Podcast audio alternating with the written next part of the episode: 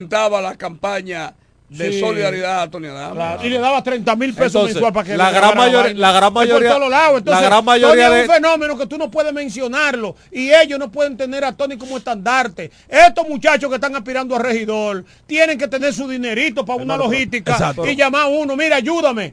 Esto es lo que hay para uno Mira, hacer un pero- trabajo pero para- pero la- para- para la pero nadie, nadie dice nada. Para la convención, pero si para, la, si para la convención ahora mismo pasada había un grupo de ellos buscando tickets de gasolina de que para Pero mover el equipo. diablo. pero ¿Tú sabes crees que- que- mira, y tú vas- pero- que- ¡Infeliz!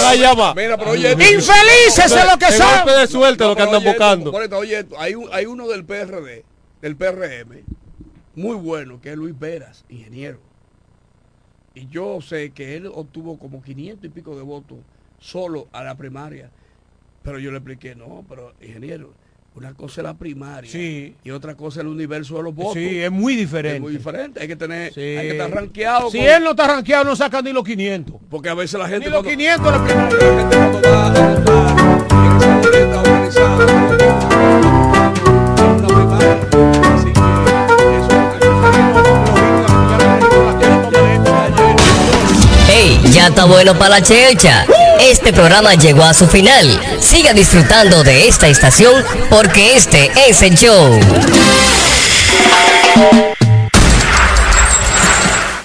Desde la romana Flor del Este, playa, sol, caña, turismo y gente de buen corazón, transmite la estación Amor FM 91.9, una emisora del Grupo Micheli.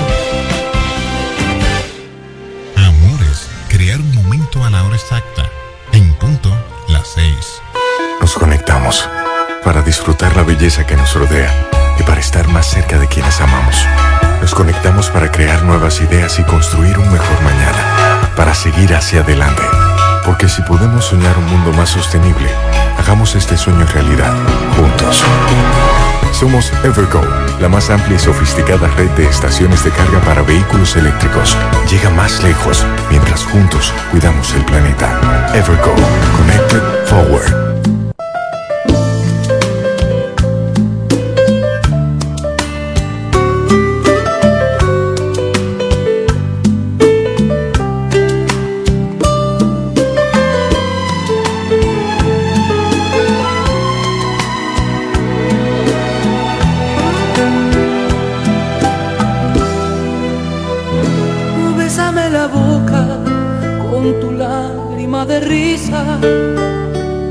Bésame la luna y tapa el sol con el pulgar.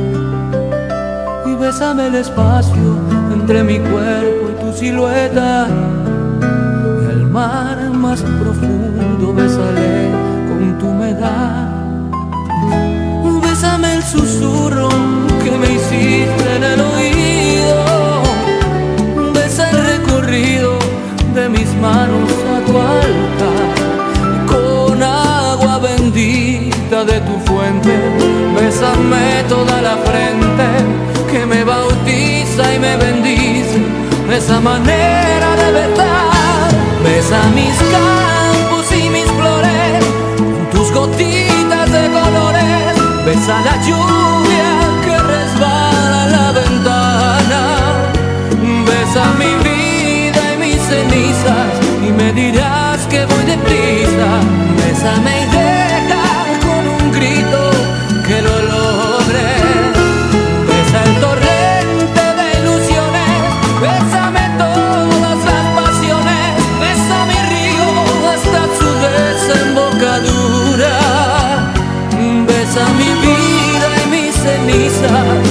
dirás que voy deprisa. Besa mis días y mis noches, mis diluvios y mi cielo a pleno sol.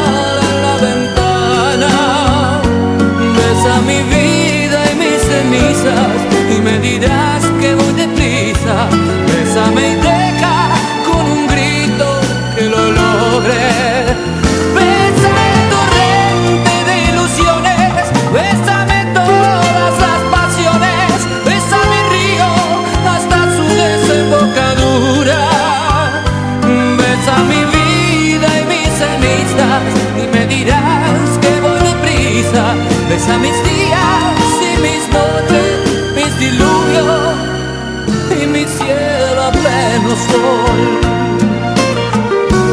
Y mi cielo a pleno sol.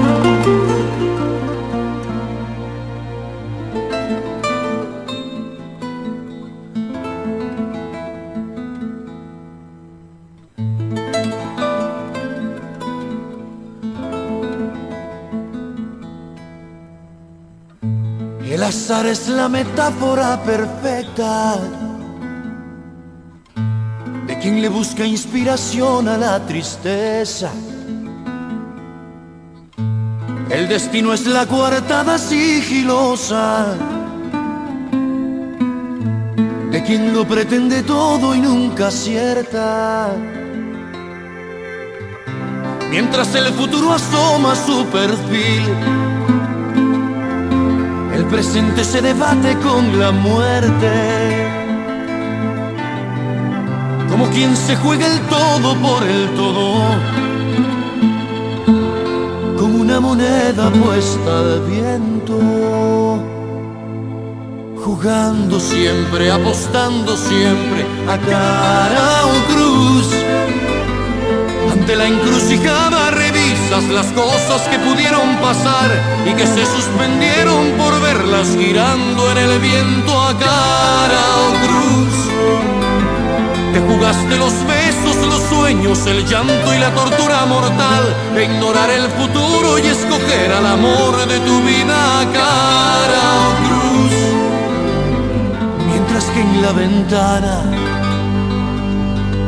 se escurre el tiempo.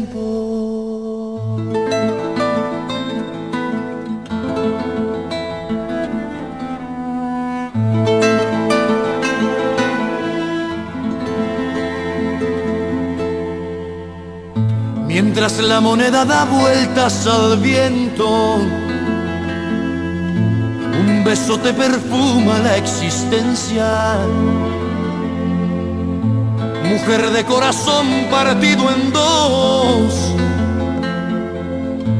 dime a cuál mitad yo pertenezco. Lo que para ti es tremenda encrucijada para mí es amar la incertidumbre. Lo que para ti es borrón y cuenta nueva, para mí es principio o final. Jugando siempre, apostando siempre a cara o cruz. Ante la encrucijada revisas las cosas que pudieron pasar y que se suspendieron por verlas girando en el viento a cara o cruz. Te jugaste los besos, los sueños, el llanto y la tortura mortal de ignorar el futuro y escoger al amor de tu vida a cara o cruz. Mientras que en la ventana tiempo. Se escurre el tiempo.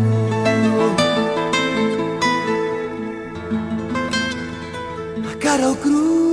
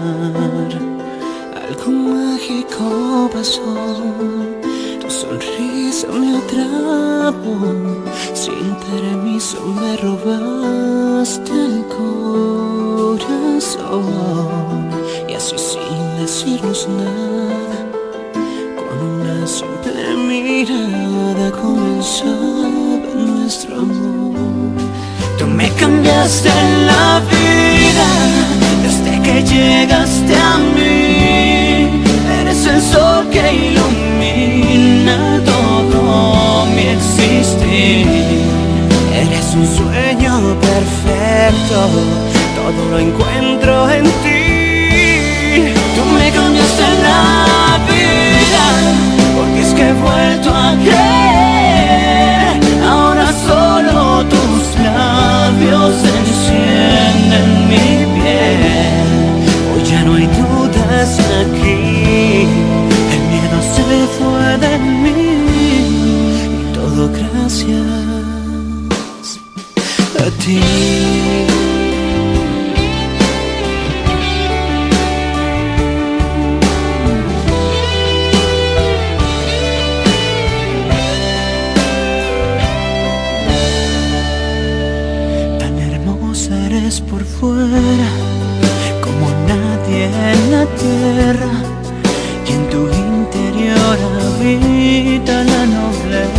Y la bondad.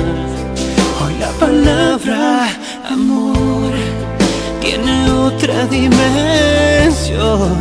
Día y noche pido al cielo por los dos. Ahora todo es tan claro. Es a ti a quien llamo. Me devolviste la ilusión.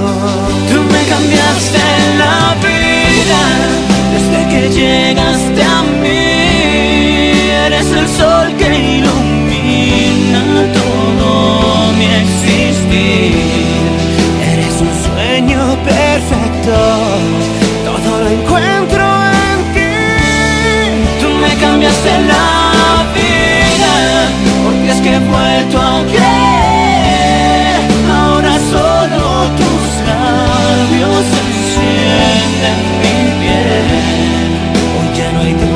Aquí. El miedo se fue de mí. Y todo gracias a ti. Tú me cambiaste la vida. Tú me cambiaste la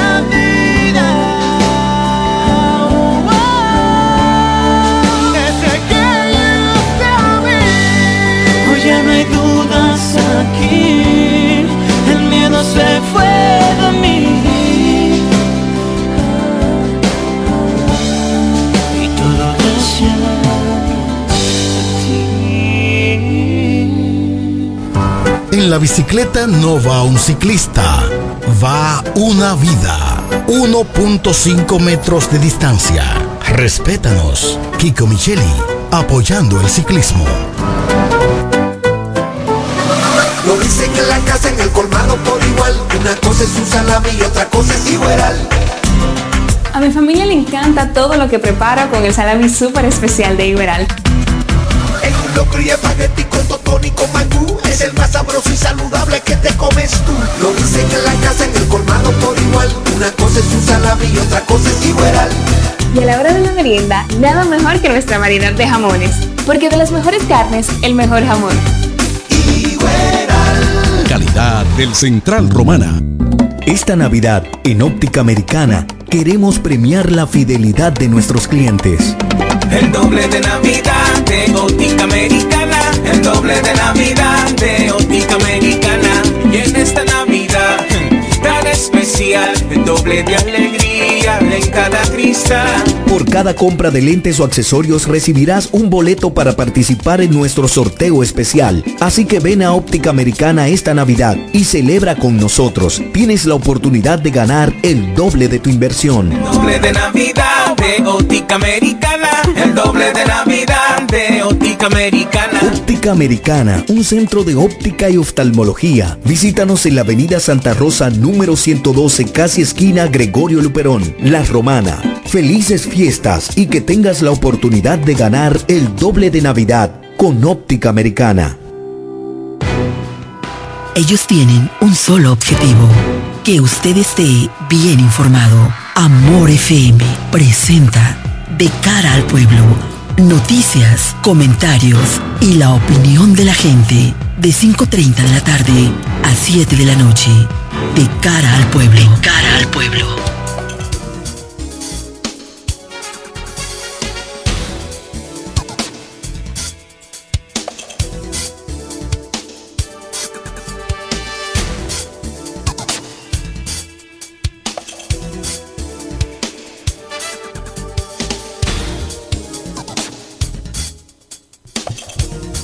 Tardes a todos los que nos siguen a esta hora en De Cara al Pueblo por Amor 91.9. Frecuencia modulada para todo el este de la República Dominicana y a través también del ciberespacio. Estamos en YouTube para todo el mundo. Gracias por estar en sintonía con nosotros. De Cara al Pueblo Hoy lunes, estamos al lunes 4 de diciembre. ¿eh? 4 de diciembre, ya se siente la brisa, ¿verdad? Como decía, ¿eh? ya se siente la brisa, así mismo es. Eh, muchas cosas interesantes en este maravilloso país, República Dominicana. Saludos a todos los que nos siguen allende los mares. Gracias por estar en sintonía con nosotros. Em, yo quisiera tocar algunos temas puntuales en el día de hoy. Eh, uno de ellos es el penoso espectáculo que están dando los abogados. Y yo diría no los abogados, yo pienso que es una cúpula, ah, ¿cómo lo digo? Es esa cúpula que dirige siempre y que se reparte y que intenta repartirse eh, el colegio siempre que hay elecciones. Y que son los que al final de cuentas hacen como alguien que hizo una pregunta y él que para qué sirve el colegio de abogados. Efectivamente para nada, para negociar con el gobierno, para muchísimas cosas. Ahí inclusive en una ocasión había una unas denuncias y unas eh, auditorías y unas cosas ahí, porque todos esos gremios lo que sirven es para eso, para lucrar a un grupito de arriba en, en detrimento de la clase realmente y de, y de todos los afiliados de ese gremio que no ven un beneficio claro de, de, esas, de esos colegios. Pasa en educación, con el colegio de profesores, eh, con la asociación de profesores, pasa en los médicos, pasa... Eh, los de arriba son los que se benefician y los que están en los en la base de la pirámide no ven, no ven absolutamente ningún beneficio con, con ser agremiado. Pero nada, un feo espectáculo. Y, y, el peor espectáculo es ver cómo se. cómo ellos han permitido que la lucha por una. por una dirección digna y, beneficiosa para el gremio prácticamente la hayan secuestrado los partidos políticos. Y lo que se dé ahí sea una lucha entre PRM, eh, PLD y Fuerza del Pueblo. O sea, que, que, que, una, que un asunto que debe ser profesional, que debe ser eh, específico para los abogados, para los agremiados de ese colegio, prácticamente lo que se haya dado ahí sea una, una, una contienda política más que cualquier cosa que se haya privilegiado el hecho de que yo pertenezco a tal o cual partido frente a las propuestas que cualquier candidato de esos haya podido hacer. Ya eso lo único que hace es prácticamente desmeritar el colegio, desbaratarlo, crean fisuras, crean divisiones que luego no se vuelven a, a, a unir, a sanar, porque la gente lo que está mirando es un tema de lucha política la gente no le interesa, eh, ya no es un tema de que si aquel hizo una propuesta que valga la pena o no, no, no. La repartidera, lo mío. Y los de arriba quieren repartirse el pastel para ellos estar pegados con el gobierno y negociar con el gobierno y que sea mi gobierno y entonces el otro mete la FUPU y el otro mete el, el PLD. Eso es penoso. El espectáculo que están dando los abogados y sobre todo los, los dirigentes de, esa, de ese colegio es algo asqueante. Eh, ver eso militarizado me recuerda aquel, aquel tiempo de Babado, de Babado Torres y todas las, las insolencias que se hacían ahí, la falta de educación. Ver eso, ver, ver eh, eh, todo, todo el manejo de esta gente a mí me asquea y yo no soy abogado. Y yo digo, wow, qué feo espectáculo para gente de tan alta investidura. En serio, yo pienso que, que ellos han permitido que la política o que los partidos políticos contaminen el proceso. La política siempre ha estado en las, en las elecciones de los gremios.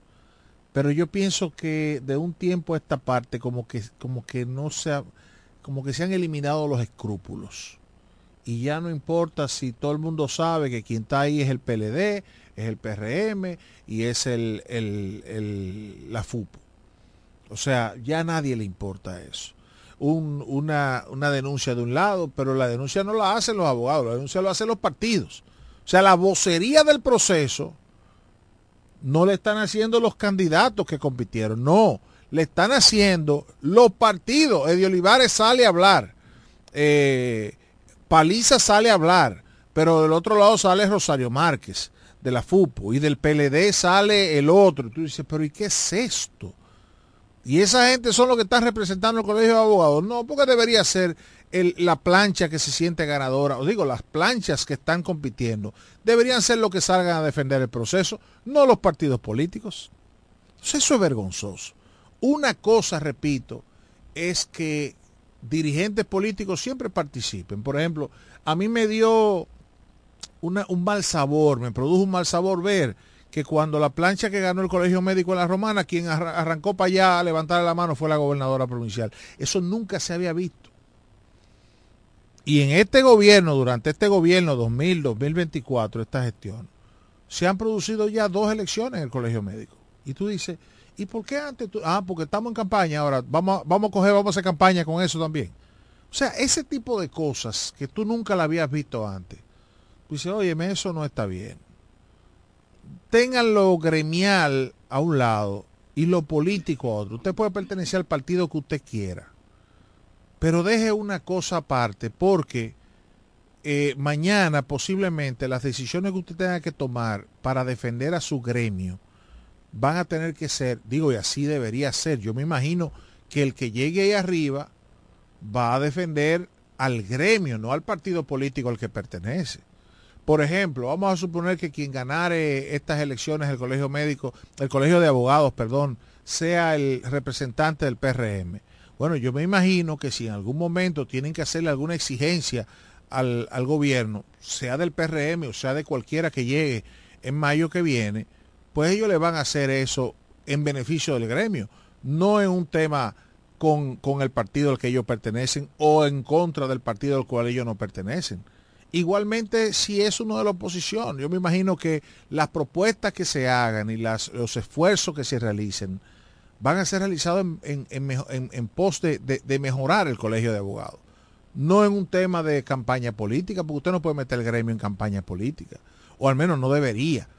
Y repito, me, me, me sabe muy mal, me, me asquea ver que quienes están asumiendo la vocería del proceso, sea el PRM, sea el PLD y sea la Fuerza del Pueblo, o sea, los voceros de esas organizaciones. Dice, pero ¿y qué es esto? Usted no escucha hablar a un representante del, del- del- que estaban compitiendo en, el- en el- en la, en la contienda. Usted escucha hablar a los representantes del PRM, al representante del PLD y al representante de la FUPU. Eso es vergonzoso. Van a desbaratar ese gremio, porque cuando se crean esas fisuras, cuando se crean esas divisiones, entonces fracasa, porque la, la cosa se torna simplemente de un grupito. Ojalá ellos, por el bien del colegio de abogados, que alguien hizo la pregunta ayer, ¿y para qué sirve eso? Bueno, yo creo que no sirve para muchas cosas. Los mismos abogados de abajo lo dicen.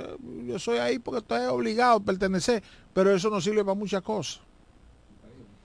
No sirve para muchas cosas. Para crear muchísimos impuestos, para beneficiarlo a ellos, y al final de cuentas tú dices, ¿y entonces qué? ¿De qué se beneficia la población de esto? ¿Cuál es el beneficio que se recibe? Entonces fíjense qué feo espectáculo están eh, ofreciendo los abogados ante la opinión pública. Si antes quizá la valoración de los abogados sea eh, alta o esté en un 50, ahora debe estar en un 30 o en un 25. Porque la gente ve eso y dice, ah, no, pero estos tigres lo que están es buscándosela. Eso es una contienda política, debieron haber hecho eso en mayo 18 y ponerle la boleta a la Junta igual. Fulano, Trajano Potentini y Giovanni, que yo, que es- esos son los que van, a- los que van a, a competir. Y ponerlo en la Junta, en la, en la boleta de, de, de congresual o municipal. Ya, ya, porque si eso es un asunto de partido político, entonces que borren eso y pónganle una lucha de, de, de partidos políticos, porque al final de cuentas eso es lo que estamos viendo. Repito, es vergonzoso eso, ¿eh? Es vergonzoso lo que estamos mirando, va en contra del- de los gremios, va en contra de, de la, del mismo colegio de abogados, y al final de cuentas vamos a ver, ustedes van a ver cómo, cómo eh, cómo eso le va a hacer daño al colegio de abogados. Usted lo va a ver. Y eso si va a los tribunales y al final de cuentas eh, el tribunal da una, una sentencia a favor de alguien, el otro no va a estar conforme. Ustedes lo van a ver, pero realmente eh, pienso que, que eso es una, una vergüenza eh, lo, lo que está haciendo. Mire para que usted tenga un ejemplo. Hace una hora, una hora, eh, el PRM, oiga bien lo que yo estoy diciendo, el PRM, el PRM, acaba de dar una rueda de prensa explicando lo del proceso. ¿Usted está oyendo lo que yo estoy diciendo? El PRM, no el Colegio de Abogados, ¿eh? el PRM, desde su Casa Nacional, acaba de dar una, una rueda de prensa explicando lo del Colegio de Abogados. Una, una verdadera eh, pena lo que, lo que estamos viendo. Yo entiendo que yo entiendo que eso no eh, no es correcto. Yo entiendo que eso no es correcto y, y ciertamente ya veremos el daño que esto que esto le va a hacer al Colegio de Abogados de la República Dominicana. En breve seguimos con más en De cara al pueblo, de cara al pueblo, Esta Navidad, en Óptica Americana, queremos premiar la fidelidad de nuestros clientes. El doble de Navidad de Óptica Americana. El doble de Navidad de Óptica Americana. Y en esta Navidad tan especial, el doble de alegría en cada cristal. Por cada compra de lentes o accesorios recibirás un boleto para participar en nuestro sorteo especial. Así que ven a Óptica Americana esta Navidad y celebra con nosotros. Tienes la oportunidad de ganar el doble de tu inversión. doble de Navidad de Óptica Americana. El doble de Navidad de Óptica Americana. Óptica Americana, un centro de óptica y oftalmología. Visítanos en la avenida Santa Rosa número 112, casi esquina Gregorio Luperón, La Romana. Felices fiestas y que tengas la oportunidad de ganar el doble de Navidad con Óptica Americana. Cuando la luna y las estrellas se juntan, surge algo maravilloso. Surge la pasión por la artesanía. Media Luna, un lugar donde encontrarás artículos de artesanía fina de calidad. En Media Luna tenemos joyería moderna y vanguardista. Puedes personalizar tazas, vasos, botellas insuladas, jarras cerveceras, bolsos, paños de cocina y mucho más. Media Luna es arte y pasión. Estamos en Instagram como MedialunaDR y estamos ubicados en la calle séptima número 6, Preconga La Romana, edificio de medios del Grupo Micheli. Visítanos. Cairo Centro de Terapia. Brindamos los servicios de terapia conductual, terapia de aprendizaje, terapia del habla para niños y para pacientes con afasia por accidente cerebrovascular, terapia para niños con autismo y síndrome de Down, terapia familiar. Somos sala de tarea para niños con retraso en el aprendizaje y niños regulares en horario de 3 a 5 de la tarde. Estamos ubicados en la calle Altagracia, edificio Gol Plaza, local número 9. Para citas, llamar al teléfono 809-223-3778. Somos Cairo Centro de Terapia. ¿Quieres agradar con un regalo especial, delicado y diferente? Skilus es el lugar indicado para buscar esos detalles. En Skilus encuentras cadenas, aretes, collares, dijes, guillos y aretes para bebés. Skilus, joyas con capas de oro 18 quilates, antialérgicas y 100% libres de níquel. Síguenos en Instagram como Skilus La Romana. Estamos en la calle séptima, número 6, Preconca, La Romana, mismo edificio de medios del Grupo Micheli. Skilus, detalles que marcan la diferencia. En E. Micheli Law te ayudamos con tus gestiones migratorias y visados para los Estados Unidos, Canadá, Europa, así como regulación de extranjeros, visas de residencia, residencias y ciudadanía dominicana. Además, ofrecemos acompañamiento en todo lo que concierne a servicios legales en general, notariales y de traducciones que requieras. E. Micheli Law, gestiones migratorias y visados. Haz tu cita ya a los teléfonos 809-556-6710 y 809-710-0466. Las amas de casa de la Romana y Villahermosa ya tienen un supermercado que entiende sus necesidades. Comercial El Pilón. Productos frescos y a los mejores precios. Comercial El Pilón. En la Fray Juan de Utrera número 26 con el teléfono 809-813-0929. Cerca del Mercado Viejo. Aceptamos las tarjetas de solidaridad. Y es que en Comercial El Pilón, su dinero rinde más. Comercial El Pilón. Un mercado cerca de casa. Estás escuchando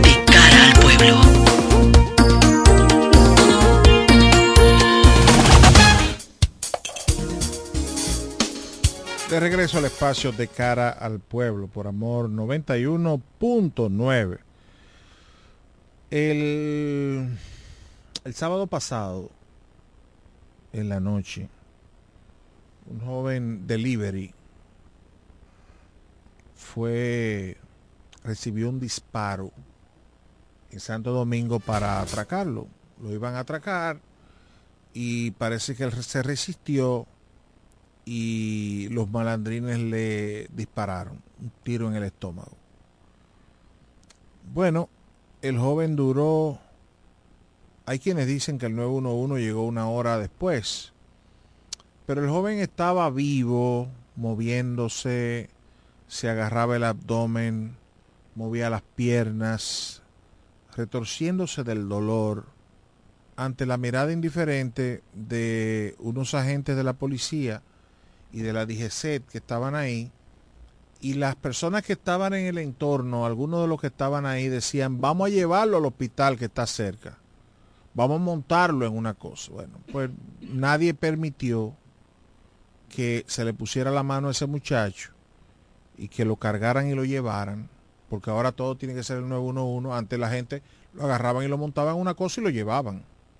Estamos hablando de un joven que tiene un disparo, no estamos hablando de un tipo que tiene, qué sé yo, cuántos traumas y que ha tenido un accidente y que eh, amerita una, una, un manejo cuidadoso porque tú no sabes qué hueso en la columna tienes roto. No, el tipo tiene un disparo en el abdomen.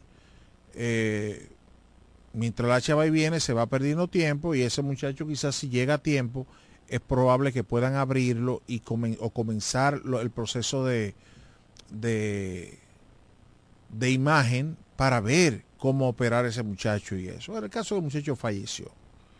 Me imagino que o falleció en el lugar o falleció camino al hospital. Yo quiero decir esto porque el 911 es una de las de las conquistas del pueblo dominicano. Yo soy un defensor a rajatablas del 911. Porque yo, y lo he contado por aquí en varias ocasiones, yo viví la experiencia de ver a mi padre morir en mis brazos, sin tú saber a quién llamar, porque en ese tiempo no existía el 911. Y,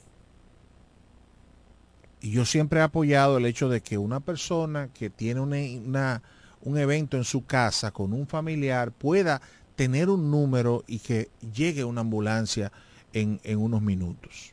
Lamentablemente aquí el tiempo de respuesta al 911 es muy alto. Hay países donde se estima que la respuesta debe ser equitativa a cinco minutos. Aquí tenemos un gran problema que no hemos querido solucionar porque aquí no se invierte en lo que, es la base, en construir una base de la sociedad correcta. Por ejemplo, usted sale a buscar una, una, una, casa en el barrio X, en Villaverde, por ejemplo, la, calle tal número 35, y tú te vas a encontrar cuatro casas número 35 en esa misma calle. Ni hablar que no hay señalización en parte de, nombre de calle, no hay nada. Es muy, eh, cuando tú vienes a ver ni siquiera número tiene la casa. Y es un gran problema para los choferes de la ambulancia. Llegar a tiempo a un sitio, con, eh, eh, buscar y encontrar la dirección que le están diciendo es sumamente complicado. Porque no hay, eh, hay, hay falta de señalización en la República Dominicana. Yo fui a buscar una cosa un sector en Higüey y me dijeron tal calle con tal calle. Yo la metí en, en, en la aplicación, en Waze o en Google Maps. Y yo duré una hora dando vueltas. Y cuando yo me decía, esta es la calle tal, sí, esta es la calle tal. Ah, mira, yo ando buscando el número 25. Número 25, no. Yo creo que está para allá abajo, porque mira, entonces tú ibas y encontrabas una 25, pero no era eso. Entonces tenía que devolverte. Al final, una hora después yo dando vueltas, fue que encontré la dirección, porque alguien dijo, mira, vamos a ver si por aquí, a ver, y encontré por casualidad. Adivinando. O sea, imagínese usted una, un chofer de ambulancia buscando la casa de alguien sin el nombre de la calle. O sea, porque no va. eh, La calle San Martín. Sí, pero ¿dónde, come- ¿dónde está la calle San Martín? No, es la tercera de que. Imagínese en Villahermosa usted buscar una dirección. Donde no hay señalización de las calles, donde los números de las casas, donde tenemos uno- un pueblo a oscuras. Donde a veces usted está buscando una dirección, pero no se ve el número de la casa. Yo voy a decir esto, miren, si a mí me pasa algo algún día y ojalá alguien, si me pasa algo, lo, lo diga, él lo dijo en la radio.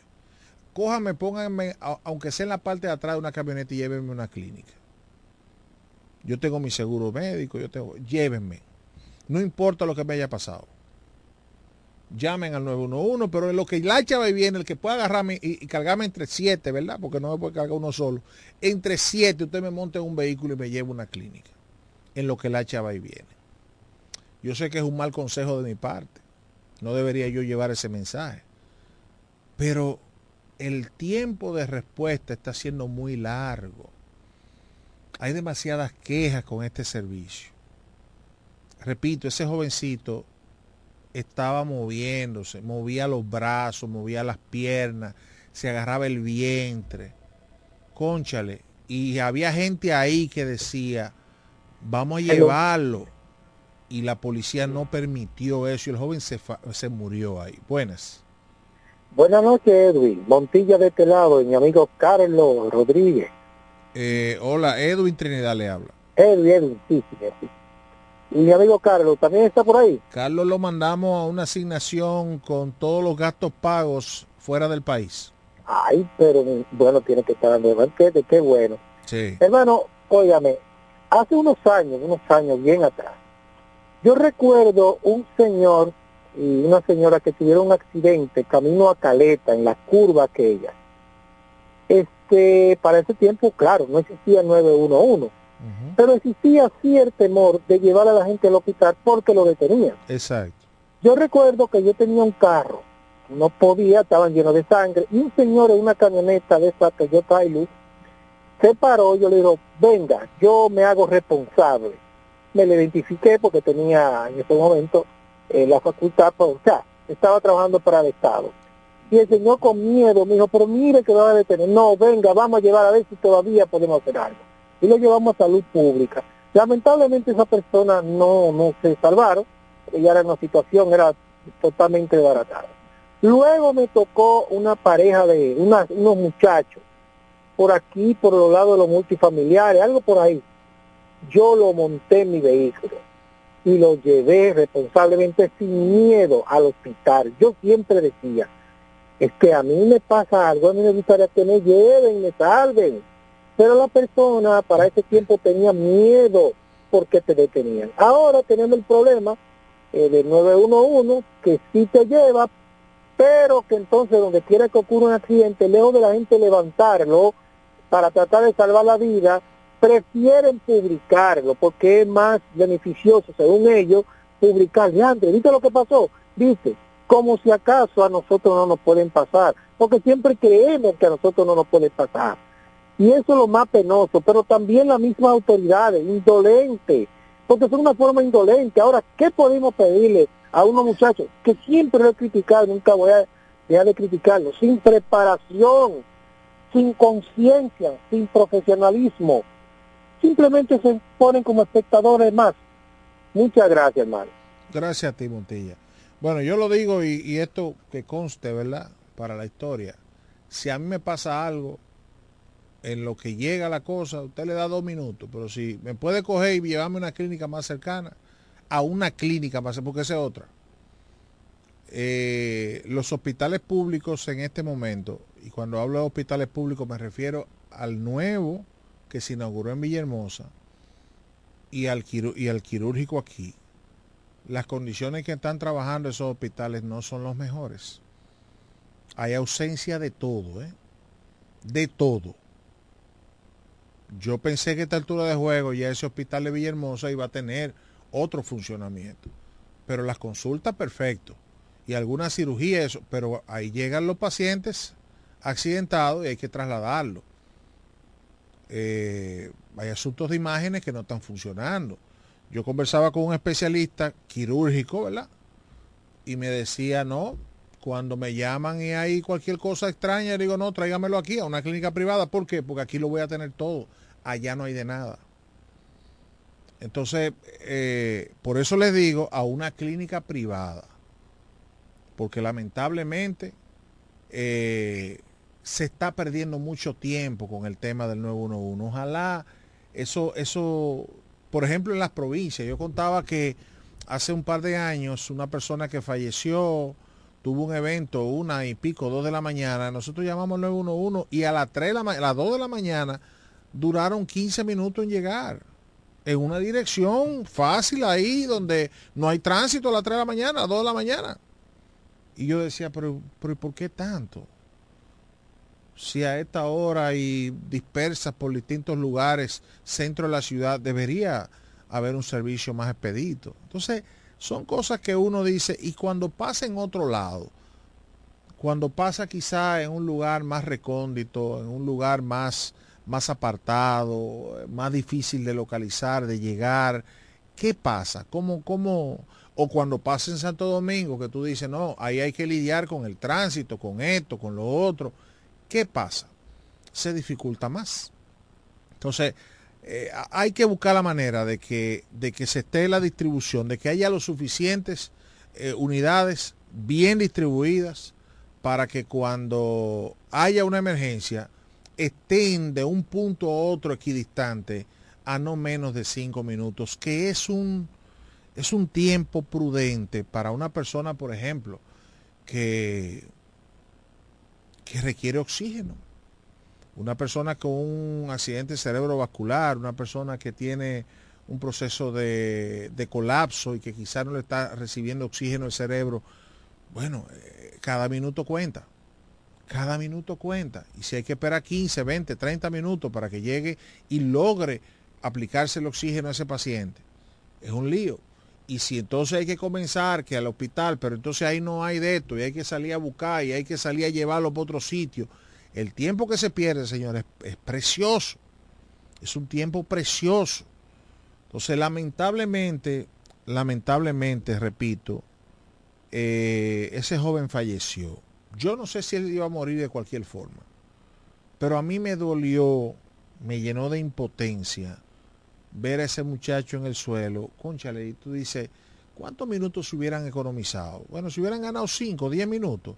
Bueno, esos 5 o 10 minutos quizás hubiera sido la diferencia entre la vida y la muerte de ese muchacho. Dentro de ponerle un suero, canalizarlo y contrarrestar la hemorragia que posiblemente tenía dentro. Digo yo, puede ser que ese muchacho muriera por un shock hipovolémico, o sea, porque se le fuera la sangre, la, una hemorragia interna, y, y- y- y lleg- llegara un momento en que su corazón para- se paralizara, fruto de la falta de oxígeno, fruto de la falta de sangre. Entonces, eh, está bien el 911, pero tenemos que mejorar ese servicio. Y segundo, no podemos dejar morir una gente ahí 10, 15, 20 minutos, de que porque no, que hay que esperar el 911. Estamos. Estamos en eso. Entonces, si me pasa a mí, ya ustedes saben qué hacer. En breve seguimos con más en De cara al pueblo, de cara al pueblo, de cara al pueblo. Amor ¿Quieres agradar con un regalo especial, delicado y diferente? Skilus es el lugar indicado para buscar esos detalles. En Skilus encuentras cadenas, aretes, collares, dijes, guillos y aretes para bebés. Skilus, joyas con capas de oro 18 quilates, antialérgicas y 100% libres de níquel. Síguenos en Instagram como Skilus La Romana. Estamos en la calle séptima, número 6, Preconca, La Romana, mismo edificio de medios del Grupo Micheli. Skilus, detalles que marcan la diferencia. Esta Navidad, en Óptica Americana, queremos premiar la fidelidad de nuestros clientes. El doble de Navidad de Óptica Americana. El doble de Navidad de Óptica Americana. Y en esta Navidad tan especial, el doble de alegría en cada cristal. Por cada compra de lentes o accesorios recibirás un boleto para participar en nuestro sorteo especial. Así que ven a Óptica Americana esta Navidad y celebra con nosotros. Tienes la oportunidad de ganar el doble de tu inversión. doble de Navidad de Óptica Americana. El doble de Navidad de Óptica Americana. Óptica Americana, un centro de óptica y oftalmología. Visítanos en la avenida Santa Rosa número 112, casi esquina Gregorio Luperón, La Romana. Felices fiestas y que tengas la oportunidad de ganar el doble de Navidad con Óptica Americana. En E. Micheli Low te ayudamos con tus gestiones migratorias y visados para los Estados Unidos, Canadá, Europa, así como regulación de extranjeros, visas de residencia, residencias y ciudadanía dominicana. Además, ofrecemos acompañamiento en todo lo que concierne a servicios legales en general, notariales y de traducciones que requieras. E. Micheli Low, gestiones migratorias y visados. Haz tu cita ya a los teléfonos 809-556-6710 y 809-710-0466. Cairo Centro de Terapia. Brindamos los servicios de terapia conductual, terapia de aprendizaje, terapia del habla para niños y para pacientes con afasia por accidente cerebrovascular, terapia para niños con autismo y síndrome de Down, terapia familiar. Somos sala de tarea para niños con retraso en el aprendizaje y niños regulares en horario de 3 a 5 de la tarde. Estamos ubicados en la calle Altagracia, edificio Gol Plaza, local número 9. Para citas, llamar al teléfono 809-223-3778. Somos Cairo Centro de Terapia. Las amas de casa de la Romana y Villahermosa ya tienen un supermercado que entiende sus necesidades. Comercial El Pilón. Productos frescos y a los mejores precios. Comercial El Pilón. En la Fray Juan de Utrera número 26 con el teléfono 809-813-0929. Cerca del Mercado Viejo. Aceptamos las tarjetas de solidaridad. Y es que en Comercial El Pilón, su dinero rinde más. Comercial El Pilón. Un mercado cerca de casa. Estás escuchando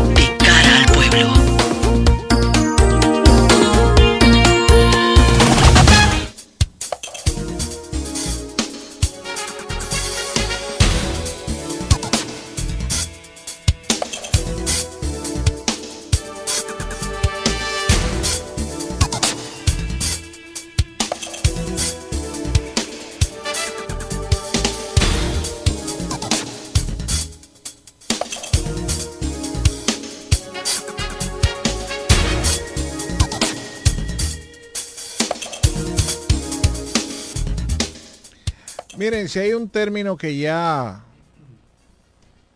se ha extinguido de la República Dominicana es el término transfugismo. ¿Usted recuerda cuando se puso de moda ese tema? Transfu- no, porque son tránsfugas, porque son tránsfugas. Y transfugismo y qué sé yo qué. No, ya eso, ya eso no existe. Eh, ya el transfugismo, el, el- el- el PRM me acuerda cuando se hablaba de los reformistas de la luz y los reformistas de la sombra. usted era de la sombra si no lo apoyaba a ellos. Si usted era una persona que lo apoyaba a ellos, entonces ya usted era eh, un reformista de la luz. Asimismo, el tema transfugismo. El tema de transfugismo era un término que ellos acuñaban contra aquellos que se iban con el PLD. Los reformistas que se iban con el PLD eran tránsfugas. Los PRDistas o PRMistas que renunciaban y se iban al, al, al PLD eran tránsfugas. Leonel Fernández era un tránsfuga, según ellos. Y todo el que se fue con Leonel. ¿Qué pasa? Bueno, que ahora el PRM está en el gobierno y ha aprendido a usar los cuartos para beneficio de ellos mismos. Entonces, están comprando alcaldes, están comprando dirigentes. Todo el que esté en venta en este momento, el PRM lo compra. Nadie se va a dedicar al PRM por un asunto de ideología, porque no, no hay ideología. Por eso yo le digo a los PLDistas que se renuncian del PLD, que ahora salen y que no, porque los principios de Juan Bosch, cállese, cállese su boca, porque usted no, usted no, no me hable de principios. ¿Cuál principio? ¿Por qué no renunciaron cuando estaban en el gobierno? ¿Por qué? Usted pasó 20 años en el gobierno, en la papa, y 16 años corridos. Y entonces ahora usted se da cuenta que el PLD esto, que el PLD lo otro. No, cállese, váyase para el partido que usted quiera y quédese callado, porque usted no tiene calidad moral para criticar a nadie. Valentín, 20 años guisando en la papa en el PLD. Y entonces se va y no, porque los principios, porque la que sé yo qué, pero ve acá, baboso. Quédate callado y tú no eres millonario gracias al PLD. Y, todo el que se vaya del PLD lo que tiene que callarse calladito se ve más bonito así mismo. Usted manda su carta y se va. Porque ya el término es transfugismo, ya, porque ya el transfuga era el que no me beneficiaba a mí. Ya todo el mundo es transfuga. Entonces, no, no, ya no son transfugas, son personas que han entendido que nosotros somos lo mejor. Ah, ok, te entendí. Ya se eliminó la palabra transfuga del diccionario político en la República Dominicana. Exacto. Son transfugas nada más si no me convienen. Igual que el reformista de la luz y el reformista de la sombra. Entonces ya, todo el mundo y de todo el mundo. Se eliminó, ya todos somos iguales. Bien, ¿por qué digo esto?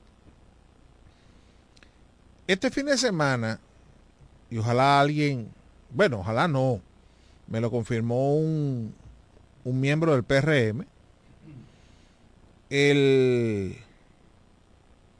aquí se van a ver muchas cosas, ¿eh? Se van a ver muchas cosas. Ya tenemos las boletas con, eh, con, confe, confeccionadas, ¿verdad? Ya todo el mundo tiene su candidato. Está el licenciado Juan Antonio Adames comandando la tropa reformista. Es el único líder de ese partido, lo he dicho siempre. Y es el único líder político de la romana, lo he dicho siempre. Los demás son dirigentes, son personas que tienen popularidad. Ahora, el único líder que hay en la política romanense es Tony Adames. Eso lo he dicho yo, el que quiera discutirlo conmigo, que lo discuta pero está más que probado. Bueno, él va a comandar a tropas reformistas a nivel municipal. El PRD lleva a Denis de la Cruz. Muchacho muy bueno. Lamentable que tenga un partido tan malo. Eh, Teodoro Lucino Reyes va a comandar la tropa morada. Y Amarili Santana va a comandar la tropa verde de la Fuerza del Pueblo a nivel municipal. Bueno, ya de ahí se desprenden una serie de candidatos a regidor, a concejales, y pero ya está el panorama definido. ¿Eh? Ah, el PRM va con Eduardo Kerry, perdón, Eduardo Kerry Metivier. A propósito de, de, del PRM, no de Eduardo, del PRM. Yo creo que la dirigencia del PRM local debe sentir vergüenza de lo que ha pasado en este proceso. Y, y, deberían hacer un mea culpa y decir, caramba, tenemos poca dignidad. A la, a la, dirigencia del PRM en la romana. Deberían decir, caramba, qué poca dignidad tenemos, qué poco pantalón y qué poca entereza, qué poca autoridad tenemos. Deberían decirlo. Ustedes saben lo que es tener a Jacqueline Fernández, tremenda candidata a, a, lo que ella le dé la gana, a la alcaldía, tremenda candidata. Jacqueline Fernández es una señora que a la cual yo no tengo el gusto de conocer, pero ella se ha manejado bien en la gobernación. No es una mujer con estridencia, no ha habido escándalo, es una mujer como que como que no tiene rechazo. Al menos así la percibo yo, que no la conozco. ¿eh? Pero es una señora como que bueno, se ha manejado bien, tuve que tiene una buena imagen, eh, aspiraba a la alcaldía, está bien. Y su partido le puso todas las trabas para que ella no fuera la, la candidata a la alcaldía. Hay este Eduardo, que ha ganado las veces que le ha dado la gana solo en, en Caleta, es el líder en Caleta. Apoyó entonces este muchacho a, ¿cómo que se llama el de Caleta? A Cookie, Cookie es que se llama el de Caleta. Bueno, el que está ahí, el que ganó la- la- la- las encuestas. Bueno, apoyó a ese muchacho y ahí está ese muchacho que ganó. Le ganó a todo el mundo. Eduardo ha sido el bastión de Caleta. Bueno, Eduardo dice, hace años que Eduardo dice, ya yo no quiero seguir aquí en Caleta. Yo quiero dirigir el ayuntamiento del municipio cabecera. Y comienza a trabajar en eso. Hace mucho tiempo, me consta. Y Eduardo dice en el PRM, yo quiero aspirar a la alcaldía. Vamos, sométanos a Jacqueline y a mí a una primaria y vamos arriba y eso va a fortalecer el partido y con tiempo salimos y vamos arriba. Yo mismo en este, en este programa he dicho, señores, hace más de tres meses o cuatro meses, PRM no necesita aliarse con nadie, porque el PRM tiene una, bue- una buena matrícula de, de políticos aquí en la Romana. Es sencillamente dividirse las posiciones y salir a la calle con el apoyo del gobierno. Bueno, pues estuvieron mareando y convenciendo a los reformistas, bueno, y se bajan los pantalones y se hincaron frente a los reformistas y, y al final los reformistas tuvieron más dignidad que ellos. Y dijeron, no, es que nosotros es con Tony que tienen que negociar. Tony el candidato. No, pero que va a ser botello, porque querían cubrir a Tony, ¿eh? Querían cubrir a Tony hasta el último momento. Y los reformistas se pararon en dos patas y dijeron, no, es con Tony que vamos. ¿Qué pasó? Que prefirieron ir solos en la romana. Porque ellos saben que tienen un buen posicionamiento. Oye eso. Y el PRM a última hora, como el que se queda eh, eh, en cuero en, en- la calle, porque se quería vestir con cosas ajenas, con ropa ajena. Entonces dice, está bien, ven Eduardo, tú eres el candidato.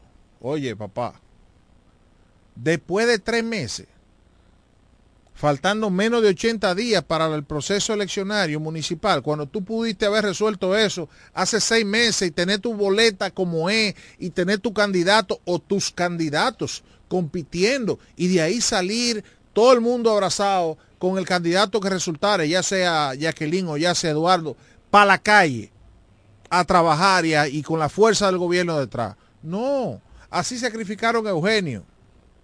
Eugenio con una campaña buena a senador, con buenos números, con un respaldo del partido. Queremos a Fran y la dirigencia local calladita, cogiéndose un chequecito y con, la lengua metida, usted sabe dónde, dónde, dónde, le espalda pierde el nombre y no del sol. Ahí tenían ellos la lengua metida. Mientras desde la capital hacían y deshacían. Señores, a Eduardo, mi amigo Eduardo, lo quiero muchísimo. Lo usaron como plato de segunda mesa. O sea, hey, no hay más nada, cógelo tú. Porque el que nosotros queríamos no quiso. Y le rogamos y le rogamos y le rogamos. Y como él no quiso, eh, y prefirieron tener, tuvieron la dignidad de decir, no, no, vamos solo, mejor. Entonces, bueno, nos quedamos como perico en la estaca. Está bien, ven, ven. ¿Quién es que queda ahí que quiere eso? Ven, cógelo tú. No, hombre, así no. Así no. Así mismo es que el caso de Faride en la capital, que yo dije aquí la semana pasada. Si yo fuera a votar en Santo Domingo, en el distrito, no votaría por Faride. Yo no votara por Faride, porque me ha quedado a deber. Pero, conchale, ¿merece Faride ese desprecio que le ha hecho la dirigencia, la alta dirigencia del PRM? ¿Le, ha- le, merece Faride esa, esa falta como de confianza, como esa, esa patada que le han dado a Faride? Yo creo, yo pienso que no. Yo pienso que no. Yo creo que el PRM se ha manejado mal. Y, y aquí en la romana, yo quiero decirle a la, a la, a la, a los partidos de oposición, cuando digo de oposición me refiero de oposición a la, a la alcaldía actual. Porque todo el mundo sabe que a quien hay que ganarle es a Tony Adame, porque es el que tiene los números. A quien hay que ganarle es a Tony. Solamente voy a decir una frase que se llama divide y vencerás. La oposición, por el ego hipertrofiado de alguna gente, va sola, dividida. Anoten esto que estoy diciendo, tú eres mi testigo de excepción. La oposición se dividió. ¿Me entienden? Teodoro Ursino Reyes en este momento no está en el mejor momento en el PLD. No por Teodoro, por el PLD. No había razón a que el PLD llevara un candidato a, la alcaldía simplemente por llenar una, boleta. Al día de hoy, si yo le pregunto a usted, mencione cinco candidatos a, regidor del PLD, usted no, no sabe quiénes son. Ustedes ven. Entonces, eso al final de cuentas va a afectar al PLD. Pero ¿qué pasa? Que divide los votos. Entonces no se asusten si mañana Tony Adame resulta ganador mucho a poquito, precisamente por eso, porque se dividió la oposición. Ojalá no sea así. Pero dejo eso ahí porque cada quien va a salir a buscar el mismo pastel que queda después que usted saca al, al, al candidato, al actual campeón de la posición, que es el actual alcalde. Simplemente digo eso. De todos modos, vamos a comenzar a ver cosas extrañas. Usted sabía que Ramírez en Caleta va por el Partido Reformista. Entonces yo pregunto al, PRM, ¿y no le toca expulsión a Ramírez? Porque el PRM eligió un candidato en Caleta. No es traición eso. Pregunto, yo estoy haciendo una pregunta. Ojalá algún dirigente del PRM que esté escuchando el programa me, diga si eso de Ramírez, o sea, el PRM lleva un candidato y un dirigente de ellos, empleado del gobierno inclusive, dice, no, yo no acato esa encuesta que hizo el partido, yo me voy como candidato al Partido Reformista. Pregunto, ¿eso no conlleva algún tipo de sanción del partido? Porque eso, eso está en los estatutos le pregunto a algún dirigente del PRM que esté escuchando el programa, ojalá alguien llamara y dijera, ah, mira esto, bueno, yo quisiera, porque inclusive divide tanto en caleta que ya yo he escuchado a personas que son eh, miembros del PRM en caleta, de la facción de Ramírez, que dicen, bueno, nada, nosotros vamos a votar por Ramírez, donde quiera que él esté. Y que lo han dicho público inclusive siendo del PRM. O sea que él divide los votos del PRM. Entonces yo me hago la pregunta eh, si eso no es traición. Simplemente hago la pregunta porque vuelvo y digo, por lo empecé, el transfugismo parece que se perdió. Ya la palabra tránsfuga no se puede mencionar aquí. Entonces, si no se puede mencionar, pues entonces los estatutos de los partidos, a mí me interesaría saber cómo se van a aplicar. Porque Ramírez dice que, o sea, siendo el PRM, dirigente del PRM, empleado del gobierno, no sé qué va a pasar ahí.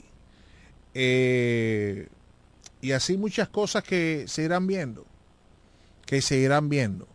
Eh, ojalá eso sea un dirigente del PRM que nos aclare qué puede pasar ahí. Buenas. Buenas tardes, Edwin Con el Pidio Tolentino y Garrido.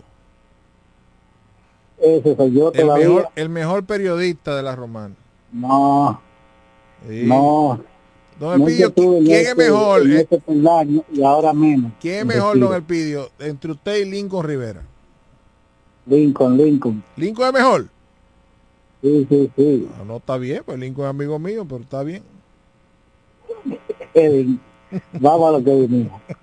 Eh, es lamentable eso que te estás diciendo ahí. Como el PRM, con un afán desmedido, por sumar votos para la presidencia de la República, va a perder los puestos electivos eh, municipales. Probablemente pierda también puestos electivos eh, congresuales y todo lo que están y han hecho hasta ahora, supuestamente para sumarle votos al presidente de la República. No sé, porque después que pase febrero, ¿quién garantiza que los acuerdos, por ejemplo, con el reformista, para llevar a Fran Martínez, los pocos votos, porque Fran Martínez no tiene votos, Claro que no. los 10, 20, 30 votos que tengan Fran Martínez, se le van a sumar o van a ir a votar por Luis Abinader eh, en mayo, el tercer eh, domingo de mayo. ¿Quién lo garantiza? No, que ya hemos visto eso, don Elpidio. ¿Usted no recuerda lo que Claro pasó que- aquí en el 2000, en el 2010? Que hubo una, una, una la- avalancha de La votos. Alianza Rosada. No, no, La no. Rosada. No, no, don Elpidio. En el 2010, que fue cuando ganó Juan Antonio Adames, hubo una, una avalancha de votos. Y entonces después para el 12 se dice que hubo un acuerdo por abajo para que mandaran a votar por, por Danilo y los votos después todos esos votos no aparecieron. Exactamente. Entonces, ¿qué garantiza ahora eh, eh, esos acuerdos para que los votos le lleguen a, a Luis Abinader? Nada lo garantiza y sobre todo con partidos que están hechos de gente ma- mañosa, de gente que, que, que te prometen el cielo y después no lo cumplen. Eh, suerte, y digo suerte, porque, bueno, era una carta posiblemente de triunfo, pero no es el mejor administrador de los bienes. Eh, eh, el preso eh, ahora con una, una una libertad provisional provisional que en el PRM pudiese ganar y ganaba el PRM entre comillas porque era el reformista que iba a ganar que esos votos cuando hubiese ganado se lo iba a transferir a Luis Abinader no No. esa persona engañó una vez a, a, a, a Leonel Fernández, engañó a Miguel Vargas, engañó a Gonzalo, y este era el próximo que iba a engañar. Ah, pero esa dirigencia, que yo no sé si llamarlo dirigencia, Juan, esa dirigencia simplemente está ahí. Esa dirigencia simplemente lo que va es a buscar el puesto municipal. Después en lo congresual y en lo presidencial, eso se quedó ahí. Así Estoy es. escuchando. Gracias, don Elpidio. No, es como usted dice.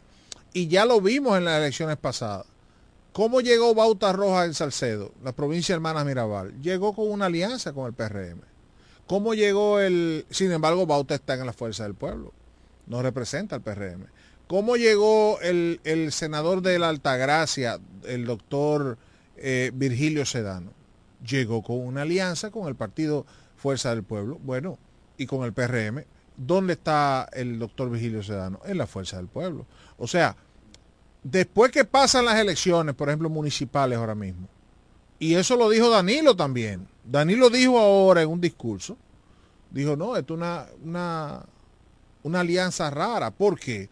Porque vamos aliados, ¿verdad? Vamos a suponer, va aliado el PRD y el Fuerza del Pueblo. Voy a poner un ejemplo en la capital, Domingo Contreras. Pero el, el 19 de, de febrero, las elecciones creo que son el 18, el 19 ya están, ya, todo el que votó en la casilla del PLD, ¿verdad? La- o de la Fuerza del Pueblo para que Domingo Contreras del PLD ganara, ya esa gente va a votar por Abel, no va a votar por Lionel. Bueno, pero ya eso es otra cosa. Pero estoy hablando de que ya eh, todo el que sale de ahí sale a votar por su candidato. ¿Cuál es su candidato? Bueno, en este caso para lo municipal, Para lo congresional sería Omar Fernández, pero para lo presidencial sería Abel y Leonel, se dividen. O sea, es una alianza rara.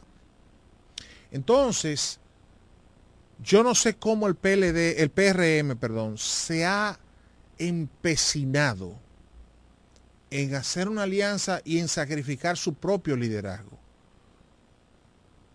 Su propio liderazgo. Le ha dado una patada buscando a otra gente.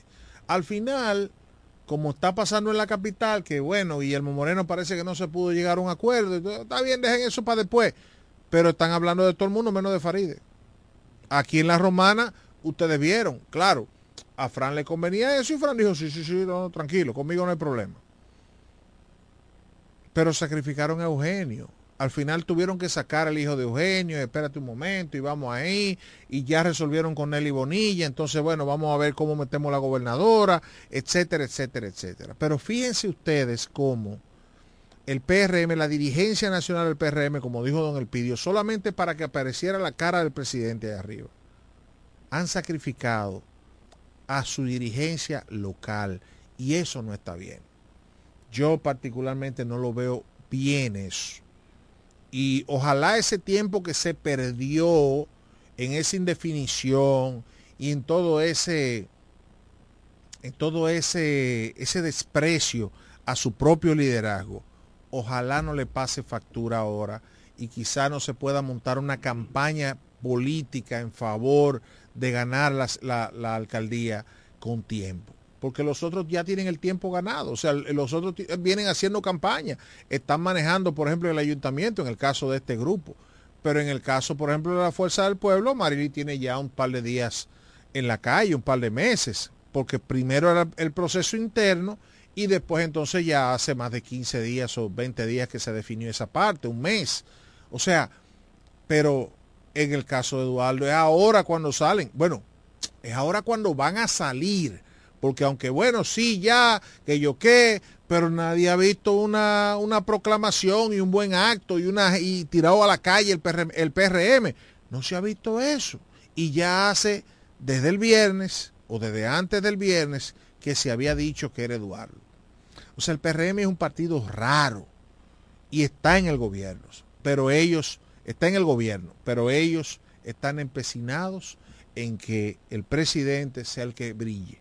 Eh, a ellos no les importa que, se unan los demás. Y eso, eso particularmente no, no me gusta. Miren, ya para irnos, dice el presidente Abinader que ve inaceptable que asesino de Orlando Jorge Mera realizara una intervención radial. Presidente, eh, ¿a usted no le ha importado el tema de eh, el tema de las cárceles? ¿Se entregó Kiko la quema? ¿Y dónde está eso? ¿Eh? no, no he leído eso en ningún sitio. Por lo menos no he leído eso en ningún sitio. Que a propósito, hace una semana que el presidente le dijo aquí con la quema que se entregue. Para que ustedes vean lo protegido que está ese muchacho. Eh, presidente, mire, la base, en la base de la sociedad, en la base de la sociedad, usted no ha hecho nada.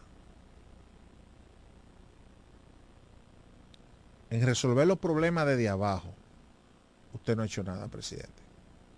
El tema carcelario es un tema que usted no le ha puesto ni la mano, presidente. Usted no puede, no puede ver inaceptable. ¿Por qué vio inaceptable? ¿Usted sabe por qué es inaceptable? Porque el tipo está diciendo muchísimas cosas que son ciertas. Orlando Jorge Mera, yo no digo que Orlando fuera a matar y que tenía un arma, yo no quizás no, no entiendo que no. Esa es mi opinión. Yo Ahora, el tipo está hablando de una deuda y de unos cuartos que metieron en la campaña. Y, me, y, está hablando de corrupción. Hablando, Jorge Mera lo mató la corrupción. Fue la corrupción que lo mató. Ese muchacho llevaba una vida desorganizada económicamente. Esa es la verdad. Y lo sabe todo el mundo. ¿eh? Lo que pasa es que aquí depende el muerto. Ah, no, si el muerto es mío, ya hay que, eh, eh, ¿cómo se dice? Eh, canonizarlo. No, por eso cuando le iban a poner, que no, que el edificio, lo- espérense señores, el cuerpo está caliente todavía. Espérense, espérense. Orlando duró dos años, hay un año y pico, dos años en medio ambiente. ¿Qué? qué? Es el salvador de la patria. No pónganle Joaquín Balaguer, que el único que aquí eh, ha hecho eh, áreas protegidas y vaina. Y, y todas las áreas protegidas las hizo Balaguer en este país. El principal medioambiental- medioambientalista de este país se llama Joaquín Balaguer. Ah, no, pero eso no. Orlando, que duró dos años ahí, o menos dos años. Pero la vida de Orlando a nivel económico fue una vida desorganizada. Y todo el mundo coincide en que es verdad que le debió unos cuartos a ese tigre. Y que parece que había unos permisos que le fueron retirando, le aprobaban una cosa y después se lo iban quitando. Todas esas cosas, Orlando lo mató la corrupción, no lo mató. Esa corrupción lo llevó a que este tigre se desesperara, un hombre loco con tratamiento psiquiátrico inclusive, y cogió para allá y dijo, si no me da mi cuarto, tú verás. Y que espérate, y que ve mañana, y que el tipo entró para allá y se armó una discusión. El tigre sacó una pistola, un, revólver, le metió tres o cuatro, cinco, seis o trece tiros. Le descargó una pistola. Loco. Un loco. Pero a lo mató la corrupción. Entonces, presidente, por eso es que usted ve inaceptable que el tipo llamara. Pero aquí los presos viven estafando gente de la cárcel. ¿eh? Presidente, usted no sabe eso, presidente, ¿verdad que no? No le han dicho eso. Ay, qué bueno, presidente. Es inaceptable que ese tipo que mató a un dirigente del PRM llame a un programa de radio. Sí, presidente, yo estoy con usted, eso es inaceptable. Pero más inaceptable es que estén estafando a la gente y mandando a matar gente y vendiendo droga y vendiendo de todo en las cárceles. Y usted lo sabe, presidente. ¿Y qué usted ha hecho para mejorar eso? Por favor. Claro, eso no da voto. ¿eh? Eso no da voto. Porque cuando se mejoran las cárceles, nadie se entera de esa vaina. Porque ¿cuántos presos hay? Sí, se beneficia el que está preso, pero el que está preso no vota. Esa gente no le perciben porque lo que está en el sufrimiento es que tiene un hijo o un papá o un hermano preso. ¿Tú me estás entendiendo? Eso no da voto. Entonces nadie mira para las condiciones de la cárcel, de la Victoria, en Ajayo. Nadie mira para ahí. La cárcel que construyó Jean Alain todavía no lo están usando. Y, ah, no, porque es un cuerpo del delito. Coño, pero terminen esa vaina y pónganlo preso y vamos a desahogar. No, no conviene. Entonces, es inaceptable y debe haber consecuencias, dice el presidente. Presidente, vamos a ser más serios. Con todo el respeto que usted se merece. Vamos a ser más serios, presidente. La mayoría de las estafas por internet y por las estafas telefónicas que se hacen en este país la hacen presos desde Monteplata, desde la Victoria y de las cárceles de este país. Y usted lo sabe, presidente. Cuando usted va a poner una querella a la fiscalía sobre una estafa, dice, eso quizás es de una cárcel que lo hacen, tú sabes. Y usted sabe lo que hacen, que bloquean las cuentas, que bloquean, pero eso sigue y siguen estafando gente por todos lados. El presidente lo sabe. Ah, eso no es inaceptable, presidente. Eso es inaceptable también, presidente. Entonces, como usted y su gobierno no han trabajado en las cárceles, en, en eliminar eso, claro, no lo hizo Danilo, no lo hizo Leonel, pero construyeron algunas. El modelo, el, nuevo modelo penitenciario, por ejemplo, es un avance. Claro, se, también se ha dañado en este gobierno, porque oye, se ha deteriorado. Entonces, presidente, como eso no da voto, usted no mira ahí, presidente. ¿Qué dijo este muchacho Santana? Roberto Santana. Dijo que al encargado de la victoria le daban toda la semana, que si yo, cuántos millones de pesos. Él hizo una denuncia. Que él se iba de ahí por esto y esto y esto y esto y esto. Ese señor nunca fue ni siquiera llamado. La procuradora se puso guapa con él. Porque eso son llaves.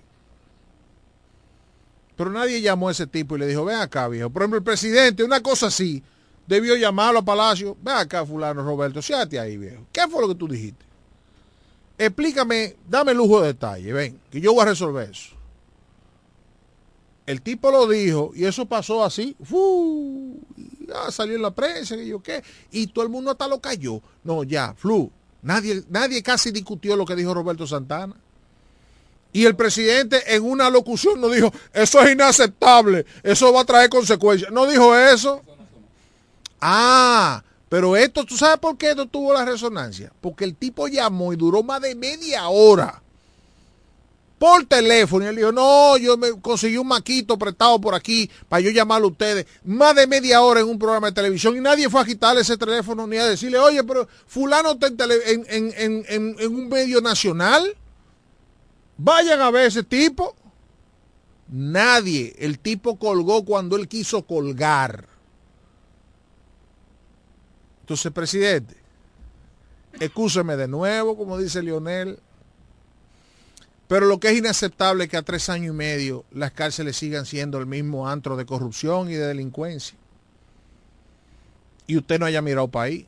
Ahora es inaceptable porque es el tipo que mató a Orlando y que denunció una serie de cosas que todo el mundo sabe que son ciertas. Claro, hay muchísimas cosas que él está diciendo también que, bueno, son, quizás son mentiras y quizás buscando la manera de ver cómo él se, se defiende. Pero hay muchas cosas que todo el mundo sabe, la conducta financiera de Orlando. Inclusive fue un tipo que fue acusado de cheques sin fondo, de muchísimas cosas. El, el tipo tenía una, una conducta financiera mala, se manejaba mal financieramente. ¿Por qué? No sé, no sé. Pero es verdad que el tipo tenía problemas. Y es verdad que le debía dinero. Y hay testigos que dicen sí es verdad. Mucho dinero.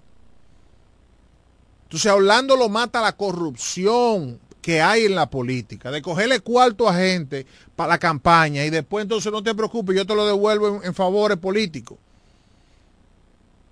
Y cuando no le puede cumplir esa gente, entonces pasa eso. Le cogen a narcotraficantes, le cogen a esto, le cogen a lo otro, le cogen a aquello que. Y así, lamentablemente. Entonces, presidente, yo estoy con usted, eso es inaceptable y debe haber consecuencias. Ahora, ¿tú- usted sabe cuál es la consecuencia, ¿verdad? Usted está dispuesto a cargar con, con, con- con lo que hay que hacer en esas cárceles. Usted está dispuesto a- a- a- a ponerse eh, los materiales eh, colgantes y entrarle a eso. Eso no da voto, presidente. Pero usted sabe muy bien, ese tipo tiene que estar en, solitaria ahora mismo. Solitaria. Porque hizo eso. Y avergonzó a todo el mundo porque quiten lo que él dijo. Vamos, vamos a asumir que no es el asesino de Orlando. Vamos a asumir que es un narcotraficante que está preso en una cárcel del país. Y que coge un teléfono y se pasa más de media hora hablando con un medio nacional, yo diría el medio más popular en este momento. Y no apareció un policía que fuera donde ese tipo le dijera, "Oh, pero ¿de ¿dónde está el tipo hablando? Ven acá. Nadie. Una vergüenza para el gobierno. Es una vergüenza para el gobierno y para la Procuraduría General de la República, que es de quien depende prisiones. Es una vergüenza. Presidente, usted debía pedirle perdón a esta sociedad y decir, yo estoy avergonzado de, mi- gobierno, porque eso, eso es una vergüenza para el gobierno. Ahora, es inaceptable, presidente, pero también es inaceptable que la mayoría de los de, la, de las estafas se estén produciendo vía telefónica y vía internet y vía de todo ahí en las cárceles. ¿Y qué usted ha hecho, presidente? Usted ha puesto bloqueadores de, de señal. Ustedes han hecho, usted le han quitado. No, presidente, entonces mire, lo que hizo ese señor, lo que pasa es que él tiene la resonancia de ser el que asesinó a un ministro del gobierno de una forma aparatosa. Estamos hablando de una cosa que es digna de una película, ¿eh? Tipo entrar con un arma eh, violentamente, no está bien, cierra la puerta y fajar y, y tan, tan, tan, tan, tan, tan, tan, 13 tiros y después salir por la puerta de atrás y bajar y en, el- en la confusión de la cosa el tipo coge un motoconcho e a una iglesia. Vergonzoso. Pero eso que hizo ese tipo pasa todos los días, a todas horas, No solamente para cosas buenas, porque hay gente que tiene un telefonito para comunicarse con su familia. Tiene hijos, tiene mamá, tiene papá, tienen hermanos. Tú sabes, y lo usan para no tienen problema.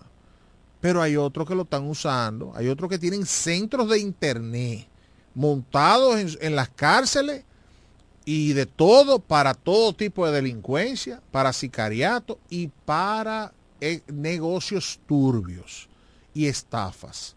Entonces, presidente, también eso es inaceptable. Pero usted no ha hecho nada en tres años y medio para corregir esa situación. Entonces, declárese en vergüenza. No se indigne, presidente. Declárese en vergüenza porque eso no se le ha puesto la mano. Nos vamos mañana otra entrega de cara al pueblo. Amor FM 91.9, la mejor para escuchar, presentó De cara al pueblo.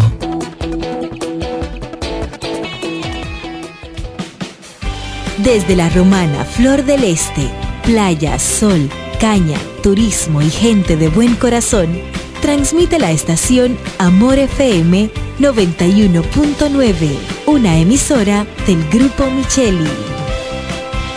¿Quieres estudiar una carrera del presente y el futuro? La Universidad Central del Este UCE es tu mejor opción, con profesiones de tendencia como ingeniería en ciberseguridad, ingeniería de software y economía y finanzas. Descubre las oportunidades que la UCE tiene para ti en programas de grado, posgrado y nivel técnico superior, en las modalidades presencial, semipresencial o virtual, utilizando tecnología de vanguardia y administrando tu tiempo con flexibilidad. La UCE te brinda una educación con excelencia para que puedas al mercado laboral. Pregunta por nuestros programas de becas y facilidades para acceder a créditos educativos. Para más información acerca del proceso de admisión, contáctanos llamando al teléfono 809-529-3562, extensiones 2033, 2034 y 2035. Escríbenos vía WhatsApp al 809-967-2972 o ingresando a nuestra página web use.edu.do.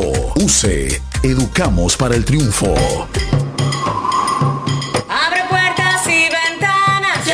Vuelve tu Navidad. La brisita ya volvió. Ya volvió tu Navidad. Trae el bono navideño. Ya vuelve tu Navidad.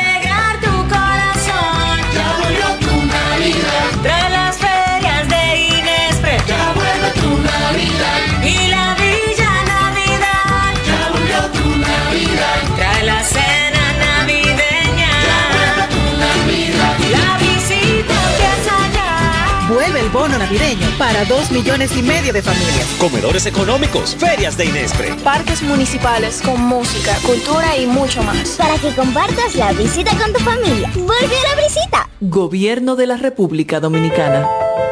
Siempre hemos trabajado para proteger tu futuro. Y hoy que el futuro pareciera incierto, queremos que renueves la confianza en alcanzar tus logros. Siente la tranquilidad de que estamos junto a ti, ayudándote a seguir avanzando. COP Médica, juntos hacia adelante, protegiendo tu futuro.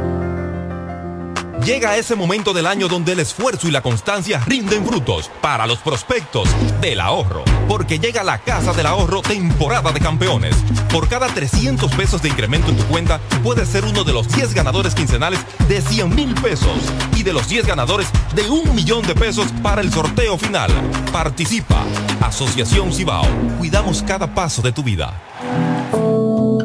El Consorcio Empresarial FIG te recomienda durante esta pandemia del COVID-19 evitar el contacto cercano en personas enfermas. Evita tocarte los ojos, la nariz y la boca. Cúbrete la boca y la nariz con un pañuelo o un papel cuando tosas o estornudes. Lávate las manos frecuentemente con agua y jabón por al menos 20 segundos. Quédate en casa si estás enfermo. Limpia y desinfecta los objetos y las superficies que tocas frecuentemente. Si tienes fiebre, tos y síntomas de resfrío, comunícate con tu doctor. Usa mascarilla para evitar contagiar a otros. Mantengamos la distancia. Cuídate en el trabajo y cuida los de tu casa. Un mensaje de Charitza Motors 1 y 2, la 5F, Federico Motors y el consorcio empresarial FG contigo en todo momento.